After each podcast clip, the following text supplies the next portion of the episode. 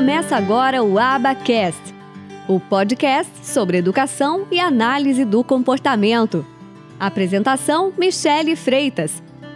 Um oferecimento do Instituto de Educação e Análise do Comportamento.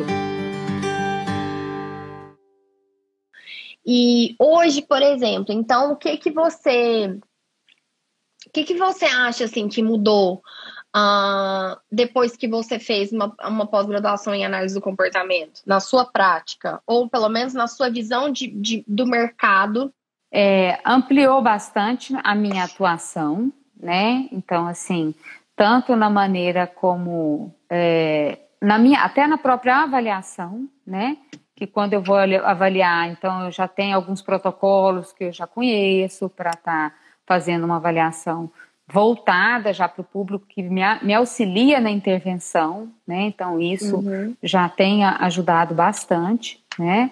É, na construção de alguns registros, né? Que eu já tinha um pouco, eu já tinha é, nesse sentido eu sou bem organizada, sabe? De, vem um pouco até da, da, da, questão da neuro, né? Isso que de eu ia tabelas, falar, porque exatamente é, isso. Uhum. De tabelas, de, de fazer gráficos, de então a gente de já montar o, o relatório, né? Então algumas coisas já tem, mas é, o olhar é diferente da análise do comportamento, né? É, a, até a avaliação é a, a anamnese, a entrevista é um pouco parecida, né? Mas assim, eu acabo que eu, eu, eu não consigo largar um. Quando eu vou fazer todas as entrevistas, seja para autistas, seja para para terapia, é, eu, eu não consigo largar a neuro. Meu olhar não sai da neuro, né?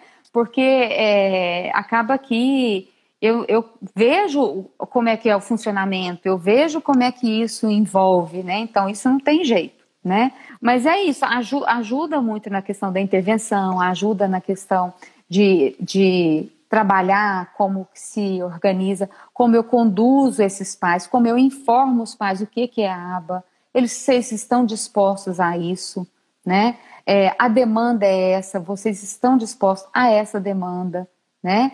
Então, isso tem que estar muito claro. Eu sou muito franca e transparente na, na maneira como eu lido com, com os pais e com os pacientes, dependendo da capacidade que eles têm de ter essa clareza na linguagem, né, de conversar. Então, é, eu, eu gosto de ter essa clareza porque eu acho que é uma troca, é uma parceria ali, Sim. né? Então, eu, eu falo para os pais, falo, olha, o que a gente, a gente vai fazer isso, é possível isso? Vocês conseguem ter um suporte de financeiro, ou vocês conseguem ter é, o plano de saúde, ou vocês têm um suporte é, de terapia, vocês precisam de mim enquanto essa equipe, como é que é isso, né? Então eu viro aquela mãezona no sentido de, de eu quero falar com fulano, eu quero falar com ciclano, eu quero falar com todo mundo.